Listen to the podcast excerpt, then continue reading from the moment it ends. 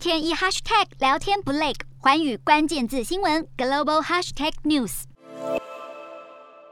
国际间一连串的制裁，当然也包括一些跨国企业，像是影音分享平台 YouTube，一号就表示已经在欧洲封锁了俄国官媒今日俄罗斯和俄罗斯卫星通讯社的 YouTube 频道。好，YouTube 就表示封锁措施即刻生效，同时社群媒体龙头脸书 Facebook 也采取了类似的决定，禁止今日俄罗斯和俄罗斯卫星通讯社在欧盟发布内容。由于这两家俄罗斯媒体被指控是俄国总统普丁政权的喉舌，而欧盟执委会主席范德赖恩他也表示，这些媒体将不能够再散播谎言来替普丁的战争而辩护。